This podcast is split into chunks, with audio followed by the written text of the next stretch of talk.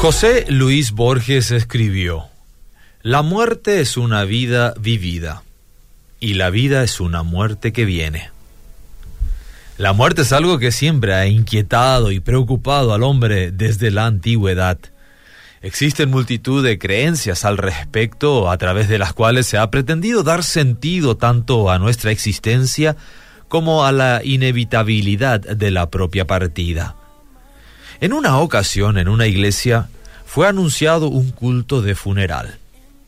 El ataúd, cubierto con flores, estaba delante del escenario, desde donde el pastor golpeaba el púlpito y agitaba los puños, exhortando al público a tomar en cuenta la vida que se acaba en cualquier momento. Aprovechó la ocasión para hablarles a los presentes de los horrores del infierno y de lo triste que es una partida sin esperanza. Los presentes se conmovieron hasta las lágrimas. El difunto en el ataúd había cometido muchos errores. La lista de sus pecados eran interminables. No se oyó ningún elogio por parte del pastor. Había vivido una mala vida y su castigo en el tormento eterno era lo que quedaba. Al terminar el sermón se le dio la oportunidad a los asistentes para hacer la fila y pasar a dar el último adiós al difunto.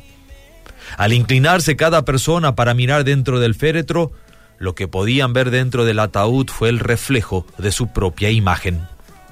Lo único que contenía aquel ataúd era un espejo. El ser humano está perdido de por sí. Su condición de pecador lo deja fuera de toda posibilidad de pretender una vida de bien en el más allá. Las sagradas escrituras nos describen como abominables, inmundos, hacedores de maldad e hipócritas. Una condición horrible que nos deja fuera de la vida eterna y nos condena a una muerte eterna.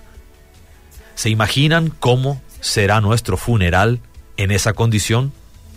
Qué bueno que Dios no nos ha dejado abandonados sino que nos ha dado la oportunidad de ser libres de la condenación por el arrepentimiento y el perdón de los pecados por la sangre de Jesús derramada en aquella cruz. Hoy es el día y este es el momento para cambiar lo que nos separa de la muerte eterna y ser inscritos en el libro de la vida. Pues no hay condenación para los que están en Cristo Jesús. Se podía leer en una lápida. Esperaba esto pero no tan pronto.